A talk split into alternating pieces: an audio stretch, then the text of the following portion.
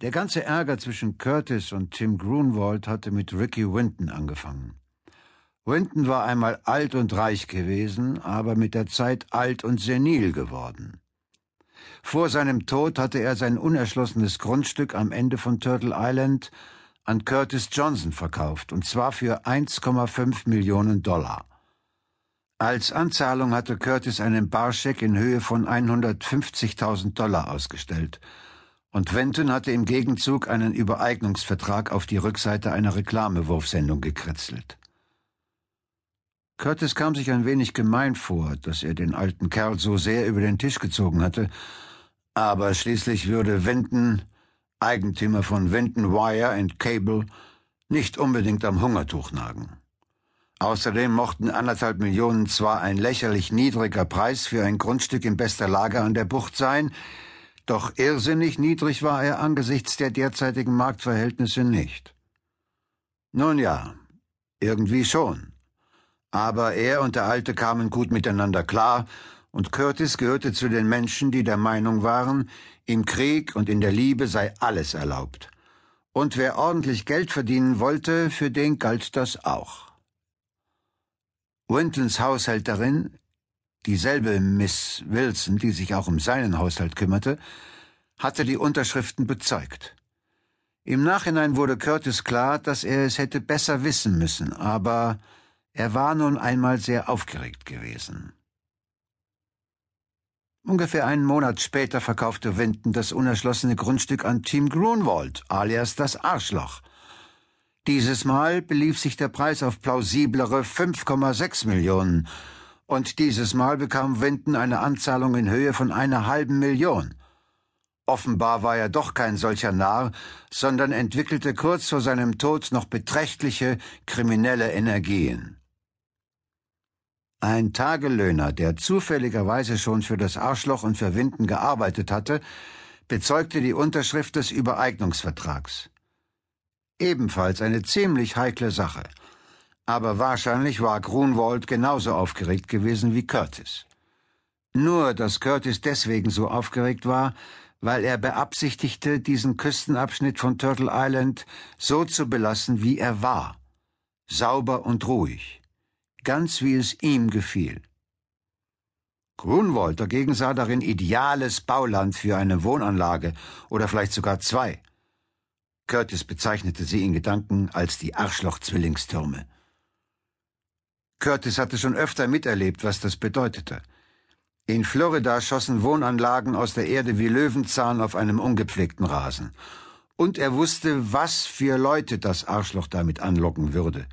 Idioten, die ihre hohe Rente mit einem Schlüssel zum himmlischen Königreich verwechselten – nach einer Bauzeit von vier Jahren würde es hier nur so von alten Männern auf Fahrrädern wimmeln, allesamt mit Pissbeuteln an den knochigen Oberschenkeln, und von alten Frauen mit Sonnenhüten, die Benson und Hedges rauchten und die Kötel nicht aufhoben, wenn ihre Designerhunde an den Strand schissen.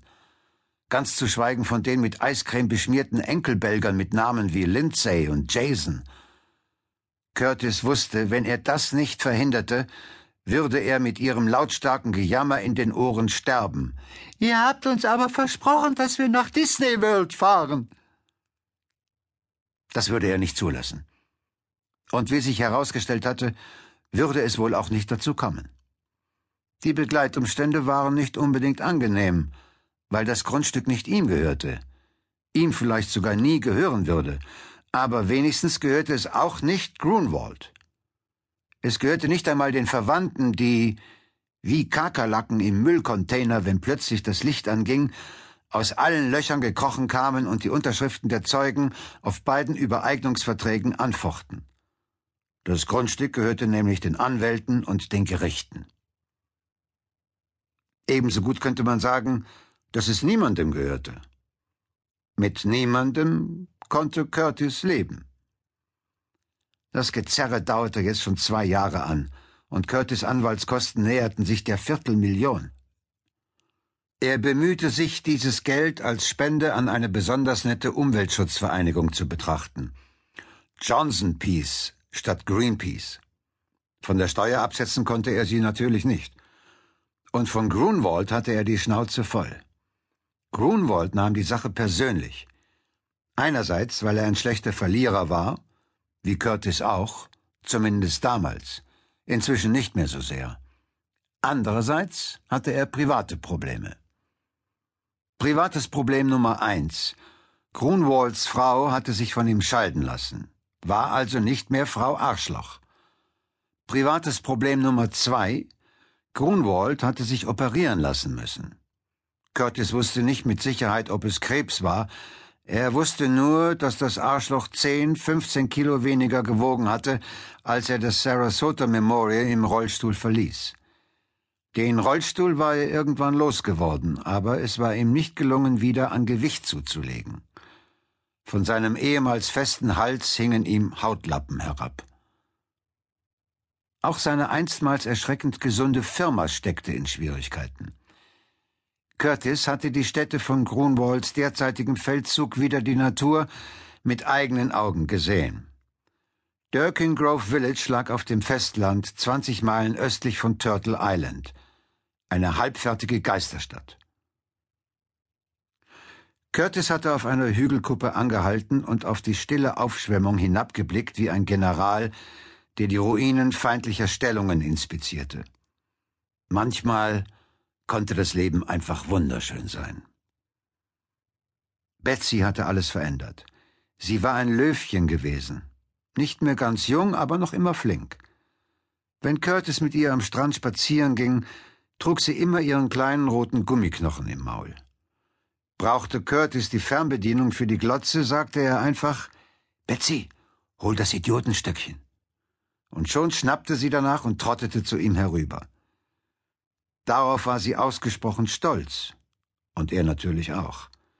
Siebzehn Jahre lang war sie seine beste Freundin gewesen. Hunde dieser Rasse wurden normalerweise nicht älter als fünfzehn. Dann hatte Grunwald zwischen seinem Grundstück und dem von Curtis einen elektrischen Zaun errichtet. Dieses Arschloch. Er stünde nicht unter Hochspannung, hatte Grunwald gesagt. Das könne er beweisen. Aber die Spannung war stark genug gewesen, um einen leicht übergewichtigen Hund mit einem angegriffenen Herzen umzubringen. Und was sollte überhaupt ein elektrischer Zaun? Das Arschloch hatte einen Haufen Scheiß geredet, von wegen er hätte Angst vor Einbrechern, die natürlich nichts Besseres zu tun hatten, als sich über Curtis Grundstück zur violett verputzten Villa Arschloch zu schleichen. Curtis glaubte ihm kein Wort. Ein Einbrecher, der sein Geschäft verstand, würde mit dem Boot kommen, vom Golf her. Er war überzeugt, dass Grunwald über die Windengeschichte verärgert war und den elektrischen Zaun nur deswegen errichtet hatte, um Curtis eins auszuwischen. Möglicherweise auch, um seinem geliebten Hund weh zu tun. Ob er den geliebten Hund wirklich hatte umbringen wollen? Curtis glaubte, dass das eher eine nette Dreingabe gewesen war. Er war keine Heulsuse, aber als er Betsy vor der Einäscherung die Hundemarke abgenommen hatte, waren ihm die Tränen gekommen.